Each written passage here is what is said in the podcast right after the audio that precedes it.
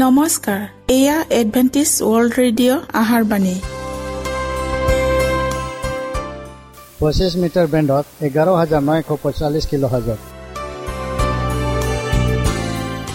Adventist world Radio যোগে অসমীয়া ভাষাত প্ৰচাৰিত আহাৰ বাণী প্ৰত্যেক বুধবাৰ আৰু দেওবাৰ সন্ধিয়া সাত বজাত আহাৰ বাণী শুনাৰ পিছত আপোনালোকৰ কিবা মন্তব্য আৰু প্ৰশ্ন থাকিলে আমালৈ এই ঠিকনাত লিখক। আমাৰ ঠিকনাটি হৈছে Adventist world radio seven day Adventist মণ্ডলী অসম শাখা লতাকাটা বশিষ্ট গুৱাহাটী সাত আঠ এক শূন্য দুই ন।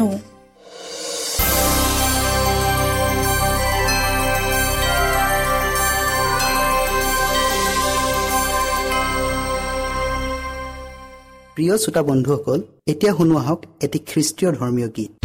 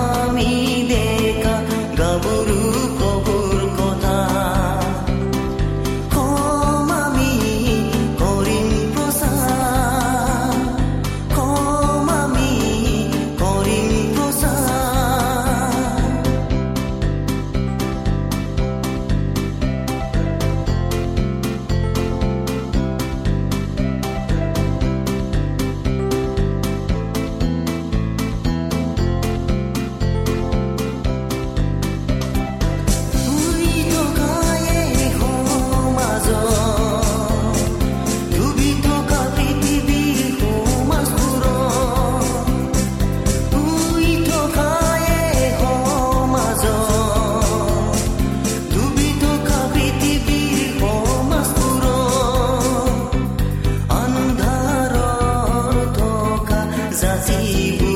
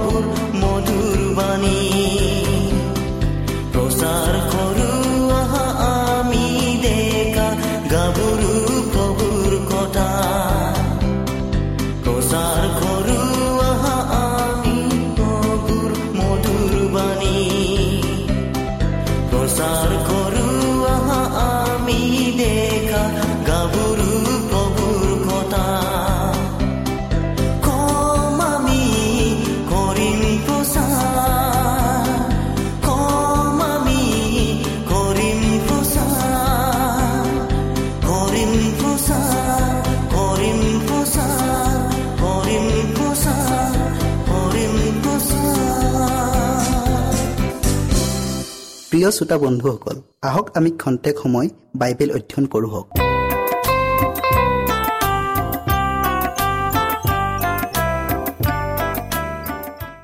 প্ৰিয় শ্ৰোতাসকল আজি আমি অযথাৰ্থ ধনেৰে বন্ধু স্থাপন ইয়াৰ বিষয়ে অধ্যয়ন কৰোঁ হওক। শাস্ত্ৰ পদ আপোনালোকে পঢ়ক লোক ষোল্ল অধ্যায়ৰ এগৰ পৰা নৌ পদলৈকে। অধ্যয়নৰ আগতে ঈশ্বৰৰ পৰা আশীৰ্বাদ খোজো হওক। সেই স্বৰ্গত থকা অসীম দয়াময় তোমাৰ পবিত্ৰ নাম ধন্যবাদ হওক। তুমি তোমাৰ প্ৰচুৰ পবিত্ৰ আত্মাৰে আমাক চলাই নিয়া আৰু আশীৰ্বাদ কৰা। এই বিশেষ বিষয় জানিবলৈ আমাক সুবুদ্ধি আৰু জ্ঞান দিয়া। যীশুৰ নামত খুজিলোঁ। আমেন। জগতৰ গভীৰ সংকটৰ সময়ত কৃষ্টৰ আগমন হৈছিল। মানুহে চিৰকলীয়া বিষয় বস্তুতকৈ পাৰ্থিৱ বস্তুক অগ্ৰাধিকাৰ দিছিল। সময়ৰ সমস্যা সময়ত চিন্তা নকৰিছিল। ৰূপক কথাবোৰ সত্য বুলি সন্দেহ নকৰাকৈ মানি লৈছিল আৰু যিবোৰ সত্য কথা সেইবোৰৰ প্ৰতি কোনো গুৰুত্ব নিদিছিল। তেওঁলোকে অদৃশ্য জগতখনক বিশ্বাসৰ দৃষ্টিৰে চোৱা নাছিল। জগতৰ অতি আকৰ্ষণীয় আৰু অতি মনোমোহা বস্তুৰ প্ৰতি মানুহৰ মন প্ৰলোভিত কৰি ছয়তানে তাৰ ফলীয়া কৰিছে। এই ভুল নীতি নিয়মবোৰ সংশোধনৰ বাবে আৰু মানুহক শতবুদ্ধিৰে মুগ্ধ কৰা তাৰ ফাণ্ডৰ পৰা উদ্ধাৰৰ অৰ্থে কৃষ্ট জগতলৈ আহিছিল। তেওঁৰ শিক্ষাত স্বৰ্গ আৰু পৃথিৱীৰ কথাৰে মানুহৰ মন বৰ্তমানৰ পৰা ভৱিষ্যত দিশলৈ আকৰ্ষিত কৰিছিল যাতে তেওঁলোকে তেওঁলোকৰ অমূল্য সময় অনন্ত জীৱনৰ নিমিত্তে চিন্তা কৰে। তেওঁ কৈছিল এজন ধনী মানুহ আছিল আৰু তেওঁৰ এজন ঘৰগিৰি আছিল। এই ঘৰগিৰিজনে তেওঁৰ ধনৰ অপব্যৱহাৰ কৰিছে বুলি মালিকক জনোৱা হ'ল। ধনী মানুহজনে তেওঁৰ ঘৰৰ সকলো সম্পত্তি দাজনৰ হাতত গোটাই দিলে। কিন্তু দাজন বিশ্বাসী নাছিল।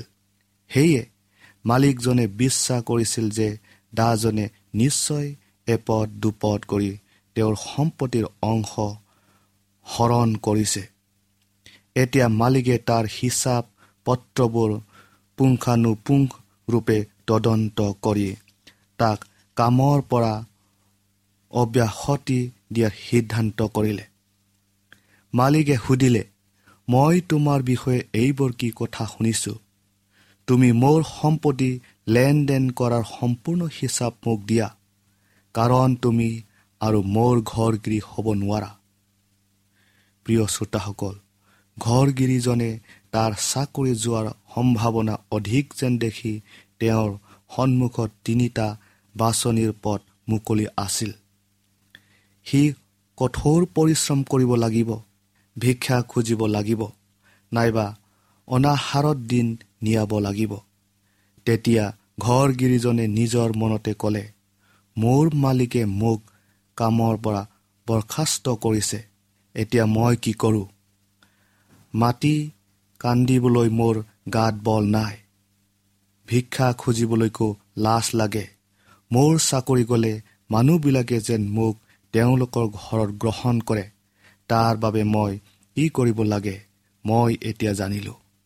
তাতে তেওঁৰ মালিকৰ যিমানবিলাক ধৰুৱা আছিল সেই সকলোকে মাতি সি প্ৰথমজনক ক'লে তুমি মোৰ প্ৰভুৰ কিমান দিব লগা আছে? তেওঁ ক'লে এশ পিপা তেল। ঘৰগীজনে তেওঁ ক'লে তোমাৰ এই কটকন লৈ বহি বেগাই পঞ্চাছ লিখা। তেতিয়া সি আন এজনক সুধিলে আৰু তোমাৰ কিমান দিব লগা আছে? তেতিয়া তেওঁ ক'লে এশ বস্তা ঘেঁহু। ঘৰগিৰিজনে তেওঁ ক'লে তোমাৰ কটকন লৈ আশী বুলি লিখা। এই অবিশ্বাসী দাজনে আনকো তাৰ দুষ্টতাৰ অংশীদাৰ কৰিলে। এইদৰে সি তাৰ মালিকক প্ৰবঞ্চনা কৰাৰ সুযোগ লৈ বন্ধু বান্ধৱৰ লগত তাৰ আগৰ সৎভাৱ অটুট ৰাখিলে যাতে তেওঁলোকে তাক ঘৰৰ আদৰণি জনায়। সেই অবিশ্বাসী ঘৰ গিৰিজনৰ চতুৰালিৰ বাবে তাৰ গৰাকীয়ে তাক শলাগিলে। জাগতিক মনৰ লোকে দাহজনৰ বুদ্ধিৰ প্ৰকৰতা দেখি প্ৰশংসা কৰিলে। কিন্তু ইয়াতে দেখা যায় ধনী মানুহজন দাহজনৰ প্ৰতি কৰা প্ৰশংসা আৰু ঈশ্বৰৰ মন্তব্য একে নাছিল। কৃষ্টই দুষ্ট ঘৰ গিৰিজনক প্ৰশংসা কৰা নাছিল কিন্তু তেওঁ দৃষ্টান্তৰ কাহিনীৰ যোগেদি এই শিক্ষা ব্যাখ্যা কৰি বুজাই দিছিল। যীশুৱে তেওঁলোকক ক'লে জাগতিক সম্পত্তিৰে বন্ধু পাতা। কিন্তু সেই বন্ধুত্বই শেষৰ দিনা অনন্ত গৃহত থকাৰ নিশ্চয়তা প্ৰদান কৰিবনে? প্ৰিয় শ্ৰোতাসকল ত্ৰাণকৰ্তাজনাই কৰ তোলা আৰু পাপীবিলাকৰ লগত একেলগে বহা উঠা খোৱা বোৱা কৰি বন্ধুত্ব স্থাপন কৰাৰ বাবে সৰীচীবিলাকে তেওঁক ঠাট্টা নিন্দা কৰিছিল। কিন্তু তেওঁলোকৰ উপহাসে সাধাৰণ মানুহৰ প্ৰতি তেওঁৰ মনোযোগ হ্ৰাস কৰিব পৰা নাছিল। নাইবা তেওঁলোকৰ প্ৰতি তেওঁৰ কাৰ্য উদ্যম কোনো গুণে কম হোৱা নাছিল। তেওঁ দেখিলে সৰীচীবিলাকৰ সামাজিক ব্যৱস্থাই তেওঁলোকৰ অধপতনৰ মূল কাৰণ। যিহেতু দুষ্টতাৰে আগুৰি থকা পৰিৱেশত আছে। তেওঁলোকৰ সেই সামাজিক ব্যৱস্থাই এটা এটাকৈ অন্যায় অবিচাৰ কৰি অত্যাচাৰ কৰিবলৈ কুণ্ঠাবোধ নকৰিছিল। কৃষ্টই তেওঁলোকক সকলো দিশৰ পৰা লক্ষ্যত উপনীত হ'বলৈ আৰু সত্যৰ মহৎ নৈতিকতা শিকোৱাৰ চেষ্টা কৰিছিল। অবিশ্বাসী ঘৰগিৰিৰ দৃষ্টান্তৰ যোগেদি কৃষ্টই তেওঁলোকক শিক্ষা দিছিল। হয়তো কৰ তোলাবিলাকৰ মাজতো দৃষ্টান্তত বৰ্ণনা কৰাৰ দৰে অনেক লোক নিশ্চয় আছিল। কিন্তু কৃষ্টৰ শিক্ষাত সিবিলাকৰ জীৱন পৰিৱৰ্তন হৈছিল। সিবিলাকে মনে প্ৰাণে নিজৰ কুস্বভাৱবোৰ ত্যাগ কৰি আত্মিক শিক্ষাৰ প্ৰতি স্পৃহা জাগিছিল। যি কি নহওক এই দৃষ্টান্ত পোনপটীয়াকৈ শিষ্যবিলাকক কোৱা হৈছিল যাতে সনা পিঠাগুৰি সত্যৰ সোৱাদ তেওঁলোকে প্ৰথমতে আৰু তেওঁলোকৰ যোগেদি আনে পায়। কৃষ্টৰ অনেক শিক্ষা শিষ্যবিলাকে প্ৰথম অৱস্থাত বুজি পোৱা নাছিল আৰু নুবুজাৰ ফলত তেওঁৰ শিক্ষাবোৰ প্ৰায়ে পাহৰি গৈছিল। পাছলৈ পবিত্ৰ আত্মাৰ প্ৰভাৱৰ ফলত সত্যবোৰ বিশেষ ৰূপে প্ৰকাশ কৰা হৈছিল আৰু শিষ্যবিলাকৰ দ্বাৰাই নতুন বিশ্বাসীবিলাকৰ আগত প্ৰেৰণাদায়ক ভাষাৰে পুনৰ প্ৰচাৰিত কৰা হৈছিল। ফলস্বৰূপে মণ্ডলী বৃদ্ধি হৈ গৈছিল। ত্ৰাণকৰ্তাজনাই সৰীচীবিলাকৰ লগতো কথা বতৰা হৈছিল। কৃষ্টই তেওঁলোকৰ আশা ভংগ নকৰি কৈছিল তেওঁৰ কথাৰ শক্তি অনুভৱ কৰিব। তেওঁলোকে পবিত্ৰ আত্মাৰ যোগেদি ঈশ্বৰৰ বাক্য শুনি অনেকে অন্তৰেৰে সৈতে নিজকে দোষী সাব্যস্ত কৰিলে। প্ৰিয় শ্ৰোতাসকল কৰ তোলা আৰু পাপীবিলাকৰ সৈতে হলি গলি কৰা কাৰণে অভিযোগ কৰি সৰীচীবিলাকে কৃষ্টক নিন্দা অপমান কৰিছিল। কিন্তু তেওঁ এতিয়া অভিযোগকাৰীবিলাকক ওলোটাই দোষাৰোপ কৰিলে। যি উদ্দেশ্য কৰ তোলাবিলাকৰ প্ৰতি সাধন হ'ব আছিল। সেয়া ফৰিচীবিলাকৰ প্ৰতিও সিদ্ধ হ'ল। কাৰণ উভয় পক্ষৰে গতিপথ এটাই আৰু উভয় পক্ষৰে নিজৰ নিজৰ পাপ অপৰাধৰ পৰা উদ্ধাৰ পোৱাৰো এটাই উপায়। জনকল্যাণৰ উদ্দেশ্যে ব্যৱহাৰ কৰিবলগীয়া মালিকৰ ধন সম্পত্তিবোৰ অবিশ্বাসী ঘৰ গিৰিজনে নিজৰ স্বাৰ্থৰ অৰ্থে ব্যৱহাৰ কৰিলে। তদ্ৰুপ ইজৰাইলে কৰিলে।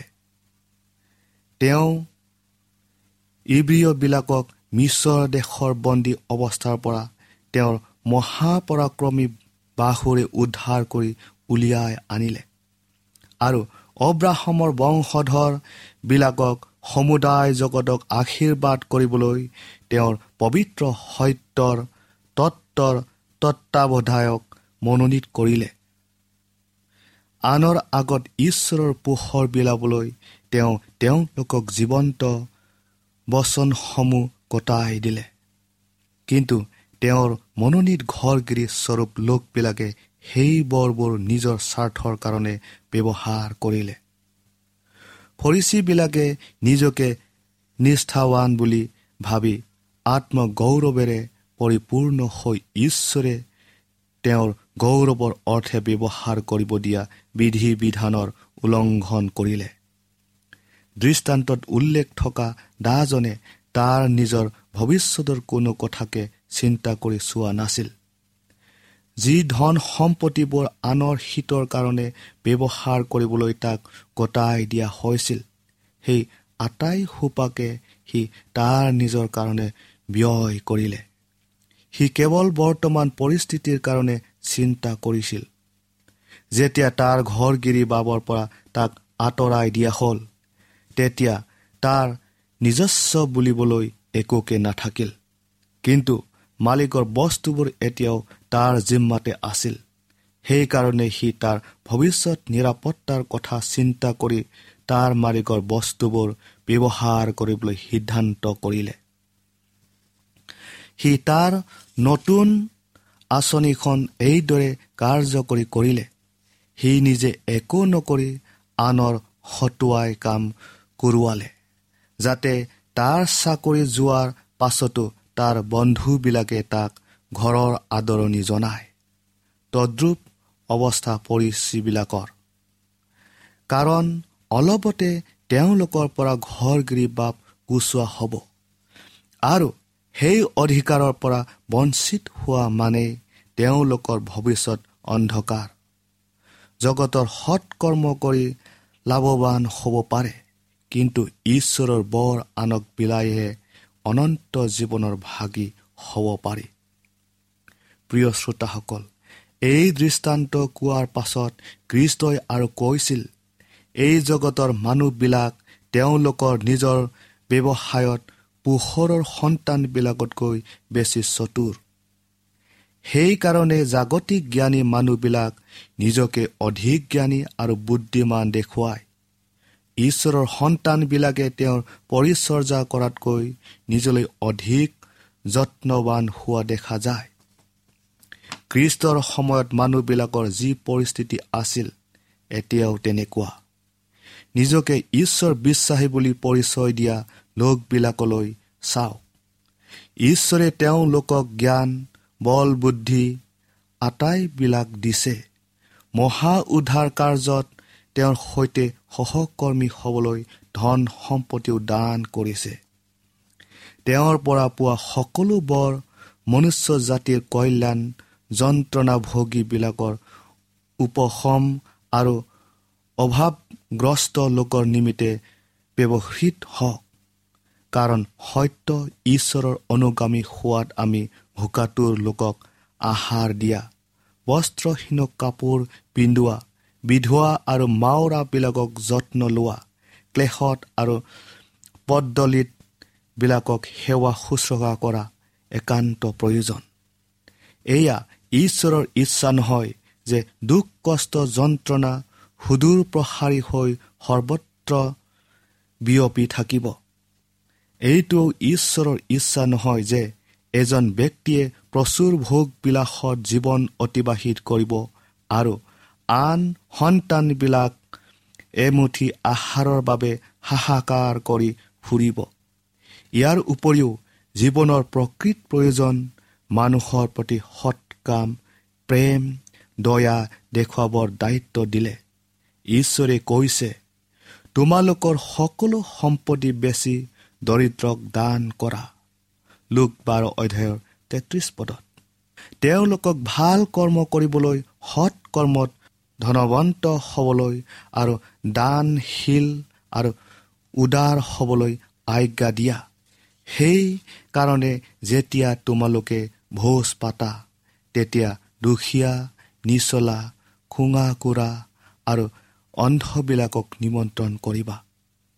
লোক চৈধ্য অধ্যায়ৰ তেৰ পদত দুষ্টতাৰ বান মুকলি কৰা যুৱলী হলমাৰি শুলুকুৱাই আৰু উপদ্ৰৱ পোৱা লোকবিলাকক স্বাধীন কৰা। কুধাতুৰ লোকক আহাৰ বাতি দিয়া খেদি দিয়া দুখীয়াবিলাকক নিজৰ ঘৰত আশ্ৰয় দিয়া। উলংগ দেখি তাক বস্ত্ৰ দান কৰা। গোটেই পৃথিৱীলৈ গৈ সমুদায় মানৱ জাতিৰ আগত সুবাৰ্তা প্ৰচাৰ কৰা। এইবোৰে প্ৰভুৰ আদেশ। প্ৰিয় শ্ৰোতাসকল আজি খ্ৰীষ্টিয়ান জগতে খ্ৰীষ্টৰ আদেশ চিৰোধাৰ্য কৰি জনকল্যাণৰ শীতৰ অৰ্থে কাৰ্যত অগ্ৰসৰ হৈছেনে? প্ৰিয় শ্ৰোতাসকল আজি ইমানে ইয়াৰ বাকী অংশ পৰৱৰ্তী অনুষ্ঠানত আপোনালোকে শুনিবলৈ পাব। আশা কৰোঁ আপোনালোকে ইয়াৰ বাকী অংশ শুনিবলৈ নেপাহৰিব বুলি। ঈশ্বৰে আপোনালোকক আশীৰ্বাদ কৰক।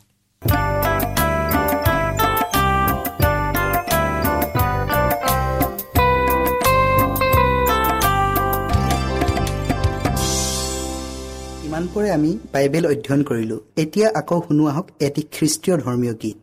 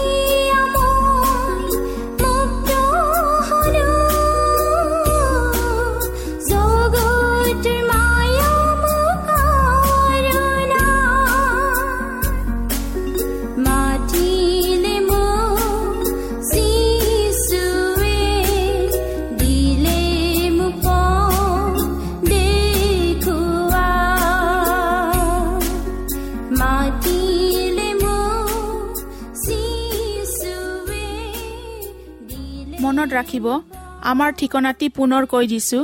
Adventist world radio Assam region of seven day Adventist voice of hope Latakata Basistha Guwahati seven eight one zero two nine প্ৰিয় শ্ৰোতা বন্ধুসকল এডভেণ্টিজ ৱৰ্ল্ড ৰেডিঅ' যোগে আহাৰবাণী প্ৰচাৰত আপোনালোকক পুনৰ লগ পোৱাৰ আহাৰে আজিলৈ সামৰিলোঁ। ধন্যবাদ।